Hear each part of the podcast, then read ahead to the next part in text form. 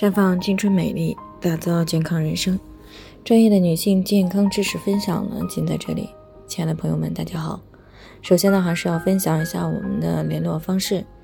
大家可以在我们最常用的聊天软件当中搜索 “PK 四零零零六零六五六八”，关注以后呢，回复自测进行健康自测，可以更有针对性的了解自己的健康状况。接下来呢，开始我们今天的健康话题。三伏灸虽好，但是呢，并非适合所有的人。从十六号入伏以来呢，有不少的女性朋友呢就开始调理身体了。其中呢，选择最多的就是三伏灸。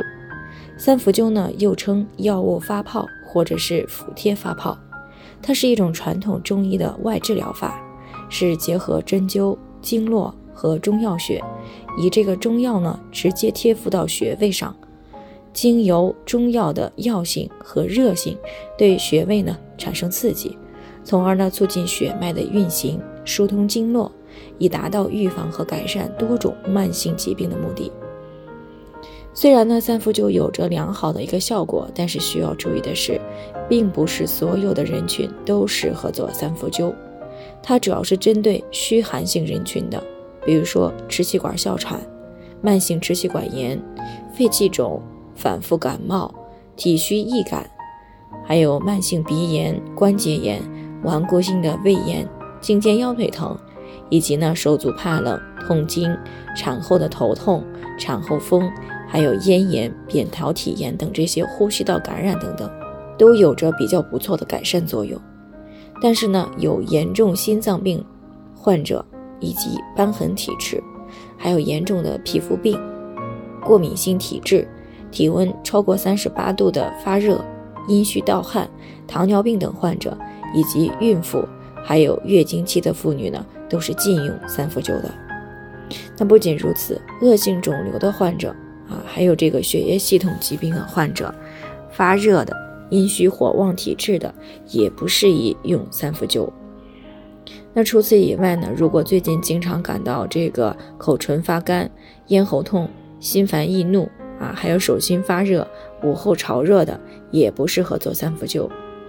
另外呢，小儿的三伏灸呢，虽然调理效果确实不错，但是也并不是什么年龄都可以的啊。一般这个情况下呢，由于这个两岁以下的婴幼儿呢，不能够表达自己的皮肤发痒或者是灼热的感觉，很容易出现灼伤的情况，所以呢，两岁以下的婴幼儿一般是不建议三伏灸的。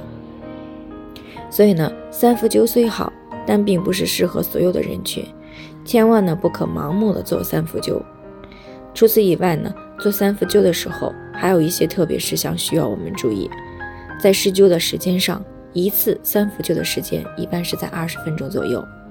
不过具体的艾灸时间呢，是以皮肤所能感受和耐受的灼热感为度。施灸的时候呢，患者呀切记要随意的活动啊，注意呢避免灼伤皮肤。那如果艾灸过程当中有不适应的，最好及时的停止啊，而且要查明原因。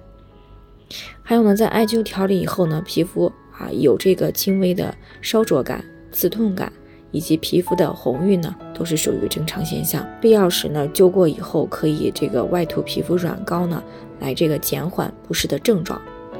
那如果出现了水泡，水泡小的时候要这个保护好水泡。啊，局部呢用碘伏消毒，尽量的避免它发生破裂。一般呢四到六天就可以吸收自愈了。